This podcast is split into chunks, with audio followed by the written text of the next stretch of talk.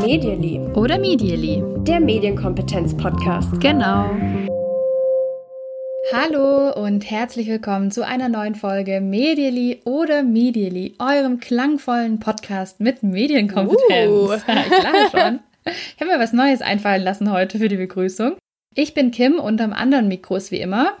Natascha, hallo. ja, klangvoll ist es heute. Ich habe mich irgendwie gerade klangvoll gefühlt. Ich weiß auch nicht warum. Oh, ähm, klangvoll. Leider habe ich keine bessere Überleitung als das Wort klangvoll zu einer Sache, die wir von einem Hörer von uns gelernt haben, der sich auf Nataschas Geschichte mit dem Friseurbesuch in Corona-Zeiten bezogen hat. Können wir zum Anfang direkt mal erzählen. Wir haben nämlich eine tolle Mail bekommen auf eine Geschichte, die ich in der Folge 50 zum Thema Coping erzählt habe. Und weil wir das so toll fanden und euch so schätzen, dass ihr uns so coole Tipps gibt, die auch perfekt zur Folge passen, möchte ich ganz kurz nochmal wiederholen für die, die nicht dabei waren. Ich habe in der Folge mich aufgeregt in Was hast du diese Woche gelernt, dass ein Friseurbesuch bei mir dazu geführt hat, dass meine Daten nicht nur verwendet werden sollten äh, für eine möglicherweise Information, dass es einen Corona-Fall im Laden gegeben hat, wie das gerade aus Sicherheitsgründen ja so aufgenommen wird, sondern ich am Schluss gefragt wurde, ja, und können wir dir dann da auch Werbung schicken? Und habe mich gewundert und war auch ein bisschen verärgert darüber. Und dann hat uns ein ganz lieber Hörer eine Mail geschrieben an medially.podcast.gmail.com. Da kann man uns erreichen. Genau, und hat erzählt, dass ihm genau das Gleiche passiert ist und auch in der Schweiz, wenn ich mich jetzt richtig erinnere. Und hat gesagt, dass er sich auch ziemlich geärgert hat darüber und dann beschlossen hat, okay, nur ärgern, das hilft ja nicht und da gebe ich dir absolut recht. Er hat sich dann an die Besitzerin des Ladens gewandt und hat gesagt, hey, das geht so nicht. Die Vermischung von Gesundheitsthemen und Werbung, das darf so nicht sein. Und ich bitte euch, dass ihr das in Zukunft wieder strikt trennt, also Daten erheben, um jemanden zu informieren nach einem Corona-Besuch. Okay, Achtung, ähm, hier gab es einen Kunden oder eine Kundin oder jemand aus dem Team ist erkrankt, das geht in Ordnung, aber Mailadressen oder Nummern zu verwenden, um dann anschließend Werbung zu verschicken, das ist doof. Und das ist auch gut ausgegangen. Die Besitzerin hat das wohl auch eingesehen. Also sehr schöne Geschichte zu Beginn und ich sage vielen Dank für diese Rückmeldung zum Podcast. ja, sehr konstruktiv vor allem. Also man kann was verändern, wenn man Probleme sieht und das finde ich sehr schön. Eine super Coping-Strategie sollte ich beim nächsten Mal auch so machen. ja, ja, absolut. Ich springe jetzt einfach in unser Thema rein. Heute ist nicht mein Tag der Überleitung, ich merke es schon. Und zwar haben wir dieses Thema schon länger so ein bisschen im Kopf und es kommt, glaube ich, daher, ich weiß gar nicht, ich glaube, uns geht es schon länger im Kopf rum und ich hatte mal so eine Situation, ich war letztes Jahr auf dem Medienpädagogik-Praxiscamp in Leipzig, was sehr schön war und habe da mit ein paar Studierenden gesprochen, die auch in den Bereich Medienpädagogik sich orientieren möchten beruflich, die alle so ein bisschen verzweifelt waren. Und das ist mhm. eine Verzweiflung, die Natascha und ich auch kennen aus unseren ja. Zeiten im Studium. Und deswegen haben wir uns gedacht, wir beantworten heute in der Folge mal so ein paar Fragen von angehenden Medienpädagoginnen und Medienpädagogen oder Interessierten an der Branche und Fragen, die vielleicht allgemein aufkommen, wenn man sagt, ich möchte da in diesen Bereich mal ein bisschen mehr reinschnuppern. Mhm. Ja, jetzt muss man wissen, Medienpädagogin oder Medienpädagoge, das ist kein klassischer Beruf mit vorgezeichnetem Werdegang und ja, das kann manchmal ganz schön schwierig sein, besonders eben beim Berufseinstieg. Ähm, für alle Leute, die uns jetzt zuhören und zum Beispiel Lehrer oder Lehrerin sind, da habe ich ganz oft Verwunderung, wenn ich erzähle von meinen Arbeitsbedingungen, weil viele Menschen da sagen, hä, wie ist es bei euch und nicht fest angestellt oder sonst was. Ja, das sind alles Themen, die haben wir aber mit ganz vielen anderen Branchen auch gemein. Und ich finde, so eine gute Vorbereitung oder von jemand anderem mal hören, wie es denn laufen kann oder was denn Möglichkeiten sind, das hilft total oder das hätte ich mir vor ein paar Jahren gewünscht oder hätte ich noch aktiver suchen und vielleicht auch einfordern müssen, um eine bessere Vorstellung davon zu haben. Also so typische Fragen, die mir begegnet sind und auch immer noch begegnen, ist, ja, was ist es überhaupt, eine Medienpädagogin? ja, kann man davon leben? Und ja, wie, wie stellt man das an? Also, was muss ich da tun? Es ist ganz oft, finde ich, so, dass wenn man gefragt wird, ja, was machst du so? oder überhaupt in so Erwachsenenrunden ist auch so ein Phänomen, dass man sich relativ schnell mit seinem Beruf vorstellt. Ja. Und ähm, dann sind immer, finde ich, in meiner Erfahrung alle total angetan und sagen, ah ja, was machst du dann da? Und dann sagt man irgendwie so drei Sätze, die man irgendwie immer sagt und dann sagen die Leute, oh, das ist ja cool, das ist ja spannend und so und finden das eigentlich auch immer ganz gut, oder? Ganz häufig passiert das, genau, aber es ist natürlich auch nicht immer so positiv, würde ich sagen. Und ich erlebe auch gerade von so vermeintlich ganz sicheren Jobs immer so ein bisschen Bemitleidung. Ich weiß nicht, ob du das vielleicht auch schon mal erlebt hast. So ein bisschen, ah ja, bei dir, mh, hm, das ist ja schwierig. Aber das ist vielleicht auch was, was man mit Künstlerinnen und Künstlern gemeinsam hat, ähm, die einfach in Branchen arbeiten, in denen das eben nicht ganz sicher ist, dass man jeden Monat sein festes Gehalt hat, komme was wolle. Ähm, das passiert mir auch manchmal. Interesse am Beruf erlebe ich aber auch ganz häufig. Aber ich muss gerade zurückdenken, also bei uns ist der Berufseinstieg ungefähr fünf Jahre her. Und ich weiß noch im Studium, unser Prof hat uns damals gesagt, ja, Sie sind ja alle so Idealisten hier und ich möchte jetzt aber nicht in ihrer Haut stecken, sich da jetzt einen Job zu suchen und da den Einstieg zu machen. Ja, das ist jetzt schon eine Weile her. Jetzt haben wir auch noch Pandemie und Wirtschaftskrise. Also es könnte gerade alles mal echt besser laufen. Wenn du dich jetzt nochmal zurückversetzt in die Zeit, als du da drin gesteckt hast, was hat dich damals so am meisten beschäftigt? Ja, ist total schwer. Also ich weiß auf jeden Fall, dass ich mir jetzt nicht permanent äh, Sorgen um meine Zukunft gemacht habe, weil ich glaube, ich immer so eine Einstellung hatte, ja, es wird schon irgendwie klappen. Aber natürlich schon es auch so erlebt habe, man kennt dann bestimmte Institutionen sind ein paar wenige und die kennt man aber und die setzt man auf einen Thron und denkt sich, wow, das ist so krass und ob ich da ein Praktikum bekommen könnte, mm. unbezahlt und wie das äh, damals auch alles noch Thema war. Mm, so war das bei mir auf jeden Fall und für mich war relativ schnell klar, wenn ich so einen Job haben will, dann muss ich irgendwo versuchen, ein Praktikum zu bekommen und muss mich aber auch um die Praktikumsplätze streiten fast, also natürlich nicht wirklich streiten, sondern auch mit dem Gefühl und das muss man, glaube ich, auch, also rückblickend sehe ich das auch anders. Ich hatte einen Masterabschluss, wir hatten alle einen sehr guten Masterabschluss, um uns mal selber auf die Schulter zu klopfen. Wir waren da schon recht kompetent, würde ich sagen, und hatten trotzdem die Sorge, keinen Praktikumsplatz vielleicht zu bekommen. Ein Praktikum, die mhm. wahnsinnig schlecht bezahlt waren. Also das muss man auch sagen. Damals war das für mich normal und aus heutiger Sicht denke ich, das ist schon ganz schön krass, weil es gibt einfach Branchen, da nehmen die jeden mit Kusshand, der für wenig Geld ein Praktikum macht. Und das war bei uns tatsächlich nie so. Und dann kam bei mir aber die große Sorge, was den Job angeht, erst ein bisschen später auf, nämlich als ich im Praktikum war und viel zu tun hatte mit Medienpädagogen und immer wieder gehört habe, naja, meine Stelle wird äh, wahrscheinlich gestrichen. Ach, ob es meine Stelle weiterhin gibt, weiß ich nicht. Ja, die Stelle meiner Kollegin wird gestrichen. Und es war wahnsinnig schlimm für mich, weil ich in der Zeit gemerkt habe, ich will das unbedingt machen, ich will in der praktischen Medienpädagogik tätig sein, ich habe da richtig Bock drauf.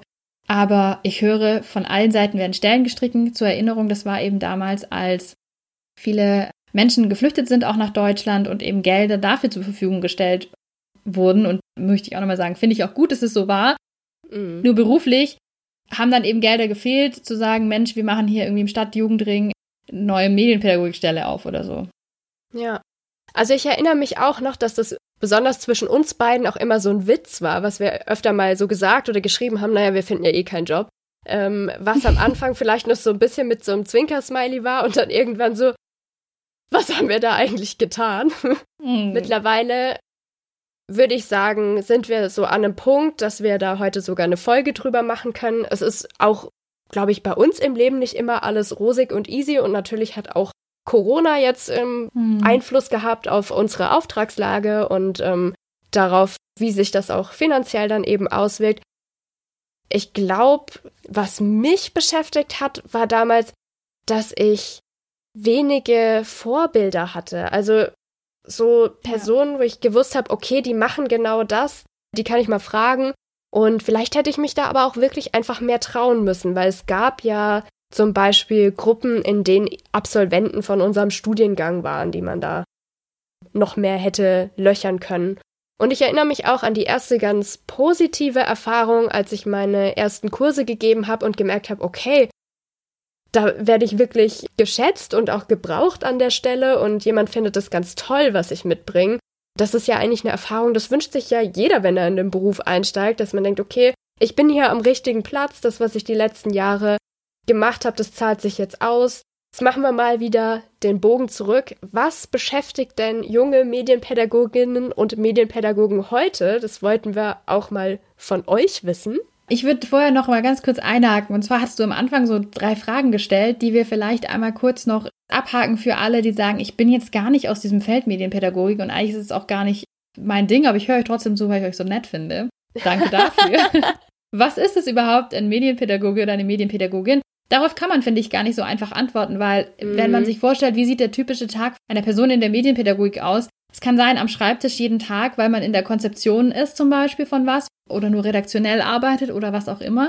Es kann sein, man ist den ganzen Tag in einem äh, Jugendhaus, in der offenen Jugendarbeit und bietet da was an. Es kann aber auch sein, man sitzt irgendwo in einer Landesmedienanstalt und macht dann irgendwie dort was oder man ist immer in der schulischen Medienbildung. Also man kann es leider nicht so einfach fassen, ne? Oder auch akademisch. Man kann ja auch mhm. forschen mhm. zum Thema Medienpädagogik. Ja. Also es ist wirklich sehr, sehr breit und man unterscheidet grob, würde ich jetzt mal sagen, in die aktive Medienarbeit, also bei dem, was entsteht, also da ist am Ende ein, ein Produkt oder es wird etwas gemacht tatsächlich und dann die reflexive Medienarbeit, wie würdest du das nennen? Ja, ich würde sogar noch mal zwei größere Gruppen, also ich würde einmal die Praxis, wo man tatsächlich mit Leuten arbeitet. Ja. Und dann eben den, den anderen Bereich, redaktionell, wissenschaftlich, wie auch immer. Und in der Praxis würde ich auch aktive Medienarbeit, man macht einen Podcast, man macht einen Film. Genau. Und ich persönlich bin da ja nicht so drin. Deswegen sollte ich eigentlich ein Wort dafür haben, was ich eigentlich mache. Ja, aber ich würde auch ähm, reflexiv das nehmen. Also wenn man Workshops macht, in denen man einfach versucht, zum Denken anzuregen oder Medienkompetenz zu fördern, ohne dass am Ende ein Medienprodukt rauskommt. Was man dazu noch sagen muss, jeder von euch könnte sich Medienpädagoge, Medienpädagogin nennen, denn ähm, das ist kein mhm. geschützter Begriff das ist auch immer wieder mal ein großes Diskussionsthema und auch ein Problem, weil natürlich dadurch es entsteht, dass ja jeder sich eben so nennen kann. Und das heißt, es gibt wahnsinnig qualifizierte Menschen, die verschiedene Studiengänge belebt haben oder die sich, weiß ich nicht, seit Jahren da fortbilden. Und es gibt eben Leute, die sagen, oh, ich bin das jetzt auch, ich habe jetzt mir mal hier Instagram runtergeladen, jetzt bin ich das auch. Das muss man auch sehen. Kann man davon leben? Ja und nein, würde ich sagen. Würde ich tatsächlich auch sagen. Also Medienpädagoginnen und Medienpädagogen arbeiten an den verschiedensten Stellen, die man sich so vorstellen kann. Und es gibt Menschen, die machen das zusätzlich zu einer anderen Arbeit. Die haben zum Beispiel einen festen Job und machen nebenbei freiberuflich medienpädagogisch was, bieten zum Beispiel medienpädagogische Elternabende an oder ähm, haben ein Radioprojekt nebenbei mit Kindern oder so. Dann würde die Antwort ganz klar Nein lauten, weil das eben so ein Nebenverdienst ist. Es gibt aber auch Medienpädagoginnen und Medienpädagogen, die sind in Vollzeit irgendwo angestellt. Also diese Spanne gibt's und dazwischen gibt's, glaube ich, auch gefühlt alles. Ja, würde ich auch so sagen. Wie stellt man das am besten an? Wie wird man Medienpädagoge oder wie wird man als Medienpädagoge erfolgreich? Ich glaube, da kommen wir später nochmal drauf zurück im Lauf der Folge. Denn das ist sicherlich auch eine große Frage, die junge Medienpädagoginnen und Medienpädagogen beschäftigt, die wir übrigens gefragt haben, was habt ihr für Fragen, über die wir mal sprechen können? Wir wissen die Antworten nicht, muss man auch einfach ganz klar sagen, wir wissen es nicht. Wir können nur sagen, was wir denken und wie wir das einschätzen, ne? Genau. Wir haben eine Nachricht bekommen von Lena, die arbeitet mit bei Junge Medien Erfurt. Da war die Kim übrigens auch neulich im Podcast zu hören. Kann ich auch empfehlen, wenn ihr noch Fragen habt. Ich habe da so viel geredet. Im Nachhinein ganz schlimm. Also bin ich ein bisschen so Nein. genannt. Verlinkt es mal in den Show Notes. Aber jetzt kommen wir zurück zu dem, was uns Lena geschickt hat und hören einfach mal rein, was beschäftigt dich und ja, was können wir dazu sagen? In meiner Position als junger Medienpädagogin sehe ich mich häufig mit der Frage der Legitimation konfrontiert. Ich finde es sehr anstrengend, dass ich den Wert meiner Arbeit immer rechtfertigen muss und erklären muss, dass die Art und Weise, wie ich arbeite und vorgehe, sich unterscheidet inhaltlich und konzeptionell von dem Wissen, was jeder andere Mensch auch hat und was jeder andere Mensch auch tun könnte. Liebe Lena, ich kann dich verstehen, dass du sagst, das nervt, dieses Rechtfertigen und das Erklären. Ich finde es aber tatsächlich super wichtig zu erklären. Meine Meinung, das ist tatsächlich nur meine Meinung, ist, dass Medienpädagoginnen ganz oft Anleiterinnen und Anleiter sind, die Menschen dazu befähigen, tatsächlich Dinge selbst zu tun oder zu durchdenken. aber dass wir so eine Art Impulsgeber sind und damit auch unheimlich wichtig und nicht so leicht ersetzbar. Also du hast davon gesprochen, dass Leute immer wieder sagen, naja, das, das kann doch irgendwie jeder tun. Ja, also auf der einen Seite könnte man sich in Sachen selbst einarbeiten, was Medienpädagoginnen und Medienpädagogen machen. In der Regel haben die Menschen aber nicht die Zeit dazu und dann Impulse aufzunehmen von Medienpädagoginnen und Medienpädagogen, nochmal mit einer anderen Perspektive drauf zu schauen, was Neues zu lernen, was jetzt für mich selber vielleicht viel, viel länger Zeit gedauert hätte, als wenn mir jemand die App direkt erklärt. Das sind alles Beispiele, da würde ich sagen, das kann man erklären und das muss man vielleicht an der Stelle auch, wenn es nicht jedem klar ist. Und ich habe vor einer Woche ungefähr wirklich ein ganz, ganz tolles Feedback bekommen in einem digitalen Elternabend und ja, sowas wünsche ich dir auch. Da hat mir jemand gesagt, das hilft total, wenn Medienpädagoginnen oder Medienpädagogen in die Klasse kommen. Das motiviert die Kinder unheimlich und sie lassen sich von der Begeisterung anstecken, Medienthemen zu durchdenken, zu machen. Ja? Und da war ich wirklich ein bisschen gerührt, als ich das so gehört habe. Also es gibt durchaus schon die Menschen, die das anerkennen, was Medienpädagogen und Medienpädagoginnen leisten.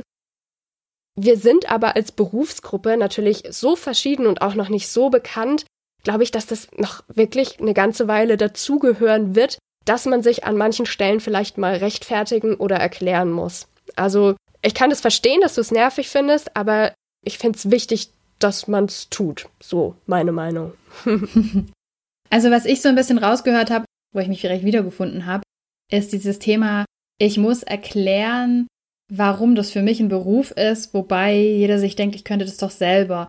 Und ich mhm. erlebe das, ich erlebe das nicht oft, aber ich hatte mal so eine Situation und da war ich sogar so sauer, dass ich das auf meinem privaten Instagram sozusagen gepostet habe, weil mich das so, also weil mich das so getroffen hat auch in dem Moment. Deswegen verstehe ich das total, was Lena sagt. Und zwar habe ich oft den Eindruck, dass wenn man etwas schreibt, also wenn ich eine Anleitung schreibe oder wenn ich eine Elternbroschüre schreibe oder was auch immer für, für Lehrkräfte, wie, wie dem auch sei, und man sich das nachher durchliest, auch wenn ich mir das selber durchlese, dann ist es so, ja, ich kann das ja so leicht durchlesen und es geht mir so in den Kopf rein und das passt schon alles. Also es ist einfach angenehm, sag ich jetzt mal, zu lesen und leicht verständlich.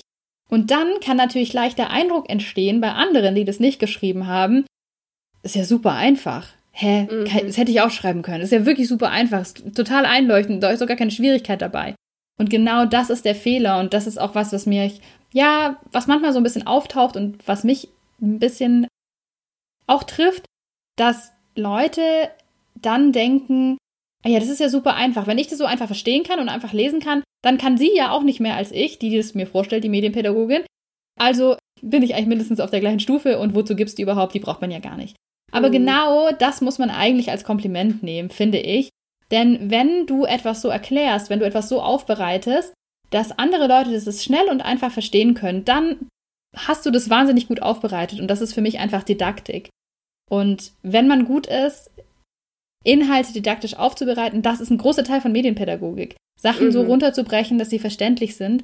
Und ähm, manche Leute machen, glaube ich, diesen Denkschritt einfach nicht. Zu sagen, wenn ich ein komplexes Thema einfach verstehen kann, dann liegt es daran, dass die Person, die es gemacht hat, sehr, sehr kompetent darin ist. Oder das sehr gut gemacht hat. Und ich würde dir raten, oder meine Empfehlung auch an mich selber an der Stelle ist, das als Kompliment zu sehen. Und ich glaube, Menschen, die sich damit auseinandersetzen, die erkennen, dass man da wahnsinnig viel Didaktik und äh, Gedanken reinsteckt, dass man ein komplexes Thema gut aufbereiten kann, dass es eben nicht mehr so komplex ist. Oh, das fand ich gerade richtig, richtig cool, was du gesagt hast. Also diese Übersetzungsleistung, wie wichtig das eigentlich ist, was da getan wird. Cool. Sehr, sehr schön. ja, natürlich sehr, sehr schön. Sehr, sehr schön ist übrigens Deswegen auch. Wir das ja. sehr, sehr schön ist übrigens auch Sarah, die uns, kleines Kompliment am Rande, die uns auch noch eine Frage gestellt hat. Sarah ist Studierende im Master und sie fragt das hier.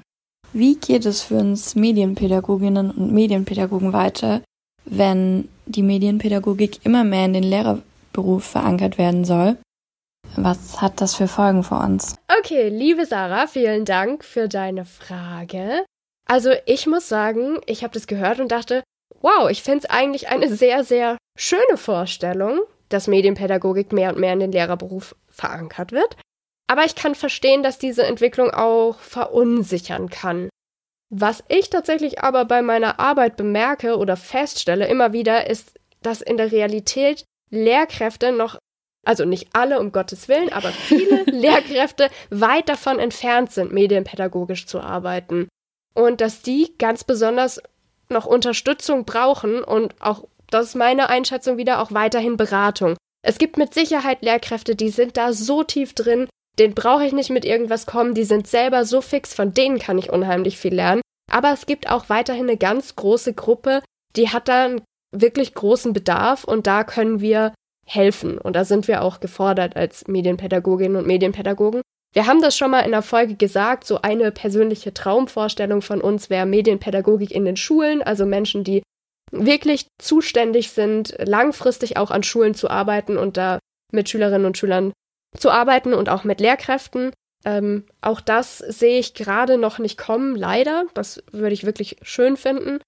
Und auch wenn wir jetzt mal von einem Szenario ausgehen, dass in zehn Jahren Lehrkräfte so medienpädagogisch gebildet, geschult sind, dass sie das, was sie im Moment von außen dazu holen, weil sie sich selber noch nicht zutrauen, alles selbst übernehmen können. Also selbst wenn wir an dem Punkt wären, würde ich sagen, es gibt noch immer so viele Zielgruppen von Medienpädagogik, die in der Schule nicht erreicht werden. Also Senioren, Eltern, Jugendarbeit. Ja, das sind alles Felder, die sind nach wie vor für die Medienpädagogik da. Also ich sehe das Thema, dass Medienpädagogik in den Schulen mehr verankert wird, eigentlich als Fortschritt und nicht so unbedingt als Bedrohung. Ich kann dir da nur zustimmen, Natascha. Ich kann den Gedanken total verstehen.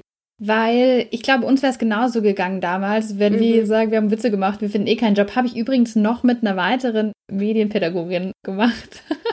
wir haben immer gesagt, ja gut, wir sind halt einfach jobless. Es wird halt immer so sein.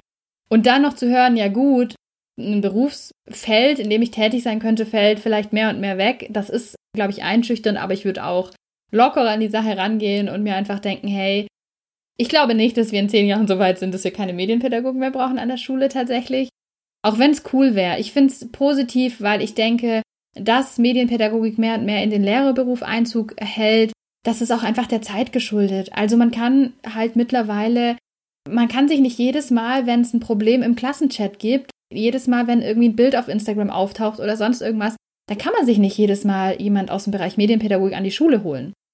Das wird nicht funktionieren. Das heißt, die Lehrkräfte brauchen diese Kompetenz, die sie vielleicht ansammeln, allein für so alltägliche Sachen. Und ähm, das heißt ja nicht, dass die deswegen selber irgendwelche Workshops machen können oder größere Themen bearbeiten können. Und das hattest du vorher auch angesprochen, dass es immer noch mal einen Unterschied macht, eine Expertin von außen reinzuholen in die Schule.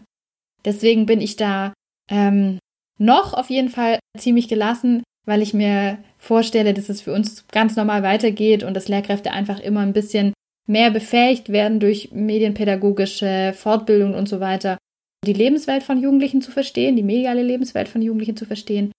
Sehe da noch keinen Grund zur Sorge für uns.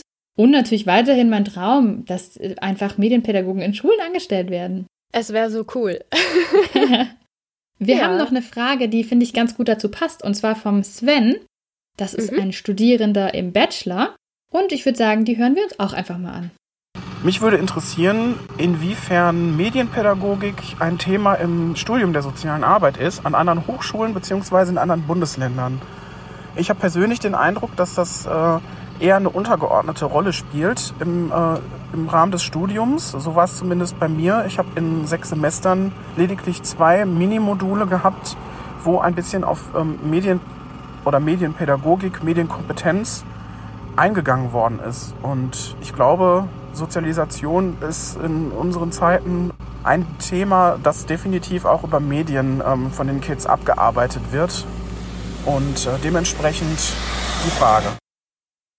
Ja, vielen Dank, Sven, für deine Frage, die ich spannend finde im Kontext vor allem, dass wir nämlich jetzt hören, dass es viele Leute gibt, oder zumindest Sven, und ich glaube, er ist nicht allein damit, die sagen, Mensch, ich studiere eigentlich was anderes ähm, ich werde eigentlich ähm, im Bereich soziale Arbeit, ich bin Sozialpädagoge, Sozialpädagogin oder irgendwas, habe aber total Interesse daran, weil ich eben sehe, dass diese Lebenswelt, diese mediale Lebenswelt sich so stark mit meiner Arbeit überschneidet.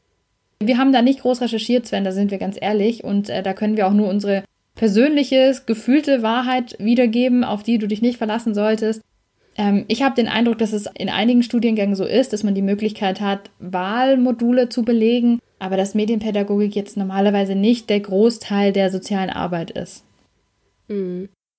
Ich kenne mich da auch überhaupt nicht aus, aber wenn ihr es wisst oder da einen Tipp für Sven habt, vielleicht auch für einen Master, der mehr in die Richtung geht oder so, könnt ihr uns sehr gerne anschreiben. Wir sind auf Twitter, wir sind auf Facebook, wir sind auf Instagram, Medially Podcast oder auch per Mail zu erreichen, medially.podcast.gmail.com.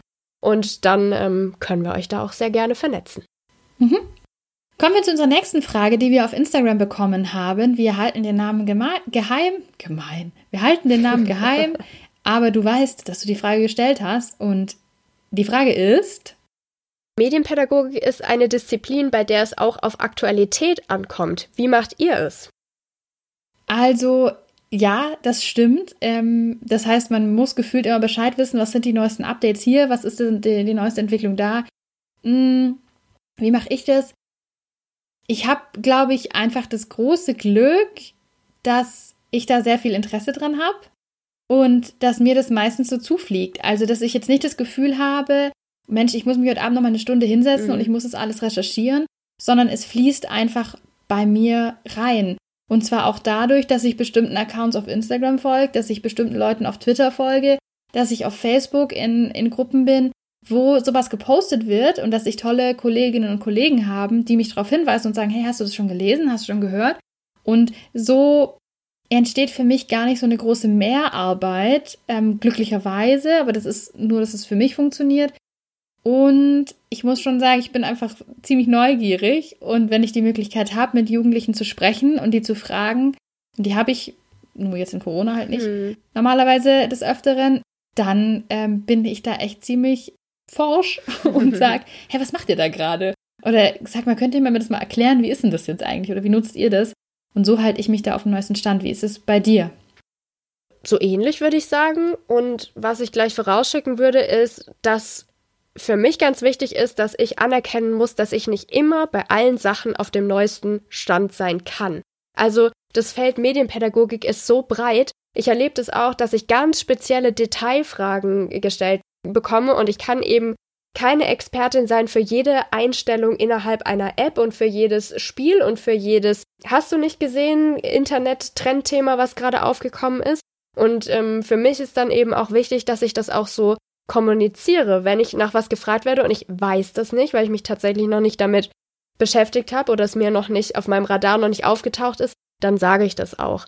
Ich versuche natürlich auch, mich auf den wichtigsten Seiten zu informieren und, wie du gerade schon gesagt hast, viele Sachen, die fliegen mir so zu, weil die sind auch in meinem Feed, die sind in Gruppen, in denen ich bin, werden die diskutiert, die sehe ich auf Social Media, die erlebe ich so, dass ich mich nicht aktiv drum kümmern muss, sozusagen. Und auch das, was du gerade genannt hast mit dem Austausch, das ist so wichtig. Mit Kindern, mit Jugendlichen, mit Eltern und mit weiteren interessierten Personen. Was sind denn die Themen gerade? Was beschäftigt euch? Was sind Trends? Also da zuzuhören, zu lernen, dann zu recherchieren und schlussendlich auch diesen Podcast zu machen. Auch da kommen bei uns immer wieder Themen auf, ähm, mit denen ich mich vorab noch nicht beschäftigt habe oder die einfach gerade aktuell sind und die wir uns dann auch so erarbeiten ja, so mache ich das mit der Aktualität. Und du hast eine Sache genannt, die ich persönlich, alles ist heute persönliche Meinung, aber das ist besonders, Personal. als ein großes Qualitätsmerkmal sehe bei Kolleginnen und Kollegen aus der Medienpädagogik und generell sagen, sorry, da kenne ich mich nicht aus. Und ich erlebe das leider auch immer wieder, dass man merkt, jemand wird was gefragt und weiß es nicht und ich finde es total legitim. Ich kann nicht jedes Spiel kennen und ich kann auch nicht jede Einstellung kennen. Es ist einfach so. Aber dann ähm, das so pauschal zu beantworten oder so zu tun, als würde man da was wissen, das finde ich einfach, ähm, kann ich nachvollziehen, aber da kann ich auch nur sagen, für mich ein Qualitätsmerkmal, wenn man da ehrlich ist, auch als in der Medienpädagogik und sagt, ist eine spannende Frage, schaue ich gerne nachher nach oder hier kann ich nochmal einen Tipp geben, wo man sich weiter informieren kann, aber ich weiß es nicht, weil wir können, glaube ich, nie alles wissen. Es kann sein, du machst heute einen Elternabend und vor zwei Stunden ist ein Update rausgekommen und jemand hat davon gehört und du noch nicht. Ja. Es ist halt so. Mhm. Wie ist es eigentlich, wenn man loslegt als Medienpädagogin, als Medienpädagoge? Ich habe vorher schon gesagt, bei uns war das auch so Praktikum ein Thema, ne? Also ähm, nach dem Studium hat man zumindest mal drüber nachgedacht. soll man eigentlich zu Beginn seiner Karriere als Medienpädagoge, als Medienpädagogin alles machen? Soll man es machen und soll man es auch machen, wenn man kein Geld dafür bekommt? Puh, das finde ich tatsächlich sehr, sehr schwierig. Und ich muss sagen, als ich meine ersten Angebote gemacht habe, die dann für mich damals noch zu Studienzeiten, die dann verhältnismäßig super gut bezahlt haben, dass ich richtig platt war, dass ich, dass ich Geld verdienen kann mit dem, was ich da gerade gemacht habe und was mir so viel Spaß macht und so. Und ich glaube, dass da an einigen Stellen die Branchen schon etwas verkorkst sind. Und da haben wir auch, als wir noch studiert haben, öfter drüber geredet, mit was für einer Anspruchshaltung da auch, ja, manche Organisationen oder Projekte daherkommen. Ja, äh, Geld gibt's nicht, aber ihr könnt hier Erfahrung sammeln. Ähm, das ist tatsächlich sehr, sehr schwierig. Ich habe das Gefühl, dass es in den letzten Jahren besser geworden ist und dass man auch in unserer Branche da mehr dazu übergeht, auch zu bezahlen und dass das auch sehr wichtig ist, auch anzuerkennen, auch wenn ich noch keinen Abschluss habe oder wenn ich noch im Masterstudium bin, ist meine Arbeit was wert und sollte die bezahlt werden. Aber das ist natürlich ein Weg, das entwickelt sich und ich kann, glaube ich, auch nach wie vor jede Person verstehen, die erstmal sagt, oh, ich muss Erfahrung sammeln, ich glaube, anders funktioniert's nicht. Das ist sowas, ähm, da kriegt man ja auch ein bisschen Angst, ne? dass, dass Sachen vorausgesetzt werden, die man erstmal kostenlos auf sich nimmt, bevor man da irgendwie die Chance hat, überhaupt an Geld zu kommen. So. Ja, ich finde es auch ganz schwierig. Ähm, aus unserer Perspektive jetzt, glaube ich, können wir beide sagen, also ich jedenfalls, aber ich denke, du stimmst mir zu, dass man nie vergessen darf, dass die eigene Arbeit was wert ist. Und da vielleicht auch mhm. nochmal die Brücke zu dem, was ich vorher gesagt hatte, zu Lenas Frage. Wenn sich für uns oder für dich, für euch, keine Ahnung, was einfach anfühlt. Wenn mich jetzt jemand fragt, kannst du mir einen zweiseitigen Text schreiben über dieses und jenes Medienthema für Eltern, dann kann ich diesen Text ziemlich schnell schreiben. Das, das ist so, das kommt weil man einfach diese Erfahrung sammelt oder weil man das irgendwie gelernt hat im Studium, wie auch immer. Das könnt ihr vielleicht auch im Studium relativ schnell schreiben. Dann aber zu sagen, na ja, aber ich kann das relativ schnell schreiben, deswegen ist es ja nicht so viel wert, da kann ich es auch für 10 Euro machen. Das ist halt, glaube ich, so ein Trugschluss. Weil was man irgendwie mit bedenken muss, ist, wenn du einen zweiseitigen Text schreiben kannst über ein Medienthema für Eltern und es dir schnell von der Hand geht, dann geht es dir aus einem Grund schnell von der Hand. Und zwar, weil du davor viel Zeit investiert hast, das zu lernen, dass du das schnell schreiben kannst. Entweder in deine Kompetenz in diesem, weiß ich nicht, wenn es ein Text über TikTok ist zum Beispiel. Entweder du hast dich viel mit TikTok auseinandergesetzt oder du hast dich viel mit der Jugendlichen, der Elternperspektive, was auch immer auseinandergesetzt. In deinem Studium, in Fortbildungen, in deiner Freizeit, ich weiß es nicht. Und diese Zeit ist die Zeit, die man berechnen muss, finde ich. Und nicht nur das, naja, aber ich kann den Text in 10 Minuten schreiben, dann kann ich auch nur 10 Euro verlangen. Das muss man so ein bisschen, bisschen mitdenken und ich glaube, das geht oft verloren, weil man sich selber so klein macht und sagt, naja, aber das könnte ja eigentlich jeder machen, das ist nicht so schwierig du hast viel Zeit investiert und du hast viel Kompetenz, auch schon am Anfang. Wenn du dich befähigt fühlst, ein Projekt umzusetzen, dann hast du eine gewisse Kompetenz, finde ich. Und dafür kann man auch einstehen. Das kann ich jetzt schön sagen, kann aber genauso sagen, keine Ahnung, vor fünf Jahren hatte ich öfter den Struggle und habe mir überlegt, soll ich das machen, soll ich das nicht machen? Ganz oft ist es ja auch so, finanziell geht sich's gerade so aus, also dass man nicht sozusagen ins Minus kommt, mhm. so, so blöd es klingt. Und da überlegt man viel, ich glaube, in der idealen Welt würden alle Leute sagen, nee, meine Arbeit hat einen gewissen Preis und der muss bezahlt werden und sonst mache ich das nicht, dann würde es solche Angebote ja hoffentlich auch nicht mehr geben. Da wird halt mit Unsicherheit, glaube ich, gespielt, dass man sich Sorgen macht, dass man Angst hat, dass man selber unsicher ist, wie viel ist meine Arbeit eigentlich wert und dann sagt man halt, ja, für 100 Euro kann ich das, weiß ich nicht, was das Tagesprojekt hier schon machen, das ist ja ganz nett und eine Erfahrung für mich. Ich würde mir wünschen, dass es solche Angebote überhaupt nicht mehr gibt oder solche Nachfragen überhaupt nicht mehr gibt. Aber ich glaube, es gibt keine, keine richtige Antwort drauf, oder? Nee, aber was ich an der Stelle auf jeden Fall nochmal als Tipp mitgeben kann oder was ich mir gewünscht hätte, wäre, äh, da stärker in den Austausch zu gehen mit Leuten, die das schon machen und einfach mal mhm. nachzufragen. Mhm. Das ist eine Scheißfrage, das weiß ich. Hey, was verdienst du da gerade eigentlich? Ich mache was ganz ähnliches. Erzähl doch mal. Mhm. Dass man da tatsächlich zu irgendeiner Lösung kommt, die auch realitätsnah ist und nicht mhm einfach für den Lebenslauf sich da alles Mögliche abarbeitet. Ja, wir sind da jetzt schon, wie gesagt, ein paar Jahre raus, aber auch für uns ist ja natürlich auch freiberuflich. Trotzdem, Immer ja, wir sind, ich Thema. finde, wir sind so viel im Austausch. Mhm. Also muss man auch sagen, Natascha hau ich ständig an und sag, du, guck mal, ich habe da das und das, was würdest du sagen? Wie viel, ja. was soll man da nehmen? Und ähm, das ist irgendwie wichtig, dass man sich abspricht und da gibt's ja auch Diskussionen dazu, sollte es eigentlich so einen festen Satz geben für Medienpädagoginnen und Medienpädagogen. Also ist keine leichte Antwort. Ich möchte nur bestärkend sagen, wenn man an diesem Struggle gerade ist, nie vergessen, dass die eigene Arbeit wirklich was wert ist und dass man das da auch selbstbewusst sein kann. Mhm. Genau, und was vielleicht auch schon helfen kann, ist, im Studium schon anfängt, sich da ein Netzwerk aufzubauen. Also wirklich da schon nebenbei zu arbeiten, Praktika zu machen. Das ist, glaube ich, eine Branche, in der das total viel hilft, wenn man da einfach schon Kontakte hat, dann erfährt man auch mehr, kann vielleicht im Anschluss ein Projekt, was man im Studium gerade so zeitlich nebenbei geschafft hat, größer ausbauen oder erfährt vielleicht früher davon, wenn da jetzt eine neue Stelle oder sowas in der Organisation Mhm. frei wird. Genau, das sind alles Tipps, die ich auf jeden Fall geben Ja. kann jetzt nach der Zeit. Passend auch zu unserer erstmal letzten Frage, und zwar, die wird auch irgendwie öfter gestellt. Wie findet man das eigentlich raus, ob es irgendwo Jobs für Medienpädagoginnen und Medienpädagogen gibt? Oder ob es Nachfrage gibt, ob jemand nach jemandem für Workshops und so weiter sucht. Und da hast du jetzt gerade schon was ganz Wichtiges gesagt. Ich glaube, man kann bei größeren Organisationen, die man kennt, immer wieder mal checken. Also wenn man mal was hört, hey, das hört sich cool an, da könnte ich mir vorstellen zu arbeiten, das könnte zu mir passen, würde ich regelmäßig auf die Webseite gehen und einfach gucken, ob da irgendwas steht. Jobportale, auch da gibt's Jobs für Medienpädagoginnen und Medienpädagogen. Ich muss sagen, mein Job, in dem ich jetzt seit vier Jahren arbeite, festangestellt, habe ich irgendwie auch über ein ganz normales Jobportal gefunden. Mhm. Und nirgends anders, weil manchmal kennt man ja die Unternehmen gar Ja. nicht, die, die irgendwas anbieten. Man kann sich initiativ bewerben. Und so für mich ein ganz zentraler Punkt, das hast du gerade gesagt, Netzwerk. Mhm. Also Leute irgendwie kennen und da muss ich auch sagen, ich bin absolut keine Smalltalkerin und mir fällt es auch immer schwer, so komische Konversationen zu führen. Aber mein Go-To sind tatsächlich ähm, Veranstaltungen, auf denen man Leute kennenlernen kann. Und zwar ohne dieses, oh, ich muss jetzt zu der Person hingehen und sagen, hallo, machen Sie ein Projekt? Aber man lernt sich irgendwie locker kennen in einem Workshop oder man sitzt zusammen beim Mittagessen und da ergeben sich, finde ich, immer schöne Kontakte draus.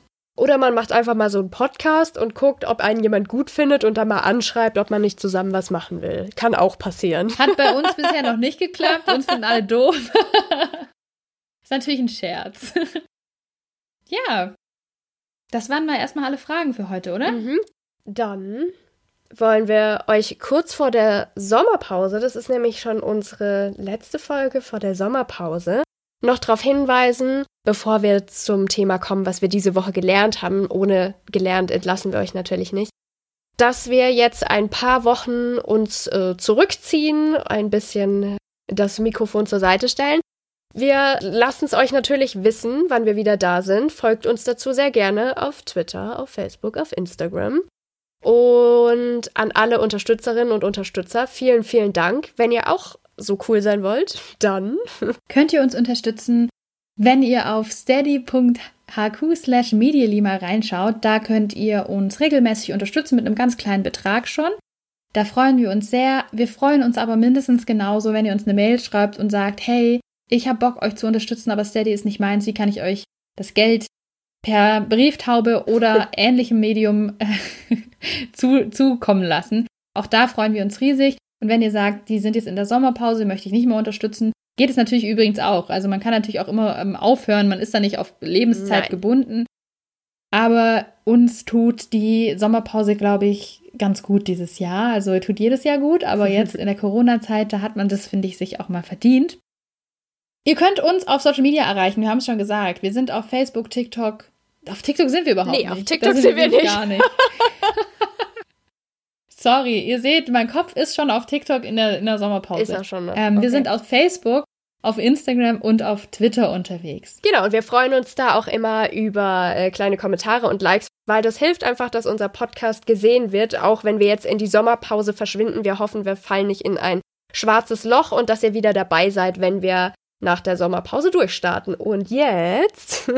Was hast du diese Woche gelernt, Natascha? Dö, dö, dö, dö, dö. Weil du es gerade schon erwähnt hast, es geht um TikTok. ich habe so ein cooles Video, oder naja, ehrlich gesagt habe ich sehr viele Videos gesehen von Real Berthold, nennt er sich. Ähm, er heißt wohl Felix.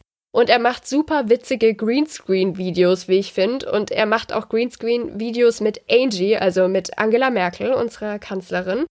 Den Effekt, das war mir gar nicht klar, wie viel damit schon geht. Also er nimmt quasi kurze Sequenzen von Angela Merkel und setzt sie mit sich ins Bild, so dass sie ein Gespräch haben. Also man sieht natürlich klar, es ist ganz weit entfernt davon, eine natürliche Unterhaltung zu sein, aber es ist einfach super witzig. Er hat so ein Video gemacht, da berät er sie in Sachen Social Media und ähm, sie redet von Facebook und er sagt, oh nee, komm, da, da ist nicht mal meine Oma, wir müssen mal neue Fotos machen und so. Das finde ich unheimlich süß und auch schon wieder cool, was alles mit so einer ganz einfachen Greenscreen-Sache auf, auf TikTok geht. Also ja, musste ich sehr lachen. Und eine andere witzige TikTok-Sache, die ich ganz regelmäßig sehe, ist, dass Menschen so kleine Schauspieler-Clips machen, in denen sie mehrere Personen sind. Und eine andere Person wird ganz oft dargestellt, indem man sich einfach ein Handtuch überwirft. Auf den Kopf, Auf den ne? Kopf Oder so ein T-Shirt. Ja. Aber es sind immer Frauen. Das stimmt, das ist mir das auch sind immer aufgefallen. Frauen. Also wenn ich, äh, ich lieb das. eine Frau sein will oder meine Oma oder eine andere Frau, auch wenn ich selbst eine Frau bin, dann nehme ich ein Handtuch oder ein T-Shirt ja. und schon bin ich eine andere Person. Keine Ahnung, wer diesen Style inszeniert hat, aber das wird total oft kopiert und ich, ich lache mich tot. Also ich finde es wirklich, wirklich. Ich witzig. liebe das so sehr. Ich habe mich gefragt, haben wir da nicht schon mal in TikTok drüber geredet? Das ist eines der Sachen, die ich am meisten an TikTok liebe, muss ich wirklich sagen. diese, diese Jungs auch, die dann immer so nur sich hier die, ihre Boxershot auf den Kopf legen und dann einfach eine Frau sind. Und ich liebe es extrem. Also das ist wirklich, finde ich so cool, dass uns das beiden so auffällt, dass beide einfach so feiern.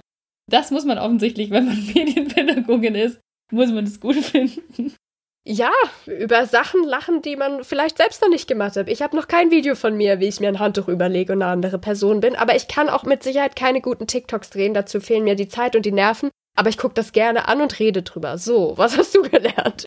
Wenn ihr wollt, dass wir ein Video machen, wo wir uns oh Handtücher auf den Kopf legen, dann müsst ihr spenden, Leute.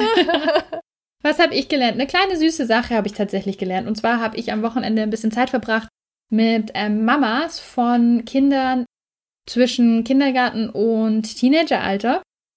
Und es, war total süß, es war in einem anderen Kontext, aber irgendwann kam dann so raus, was ich so beruflich mache. Und dann haben die sich so angestellt und haben so Fragen gestellt. Du, wie sollen wir das da machen? Und was hast du da einen Tipp für uns?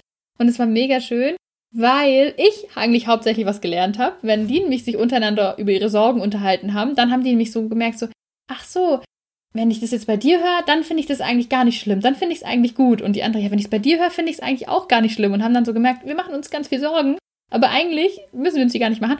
Aber was ich sagen wollte, ein Vorschlag war nämlich, oder eine, eine Sache, die eine von den Müttern gemacht hat und die fand ich mega cool. Die hat gesagt, sie wollte einfach mal wissen, welche Musik ihr Sohn so hört.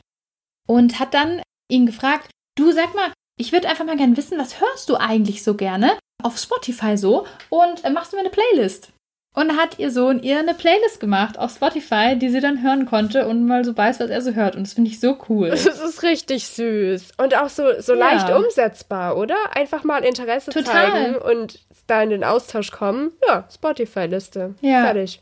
Schön. Also ich bin da noch nicht drauf gekommen, aber Spotify-Playlist von den Kindern für die Eltern, von den Eltern für die Kinder finde ich mega cool. Müssen wir auch mal öfter einbauen irgendwie, finde ich. Ja, total. Da kann ja auch die Eltern so das war unsere Jugend, guck mal, das haben wir da gehört. Das ist doch auch ja, süß. Genau. Ja, genau. Und ich meine, 80er, hallo, beste Musik für gute wird, Laune. Wird sehr gut ankommen, die Playlist. die ist ja jetzt auch wieder da. Also weißt du, alles wiederholt sich. Ich denke, das läuft richtig gut. Leute, macht bitte so eine Playlist ähm, mit euren mit euren Kids und teilt die auch direkt mit uns am besten. Das klingt nach einem wunderschönen Tipp für die Sommerpause und damit sind wir jetzt auch am Ende angelangt. Wir freuen uns, euch wieder zu hören nach unserer Sommerpause, wenn es immer noch Sommer wahrscheinlich ist. Ich denke auch. So. so. lange wird sie nicht sein. Dann vielen Bleibt Dank fürs Zuhören. Ciao. Tschüss.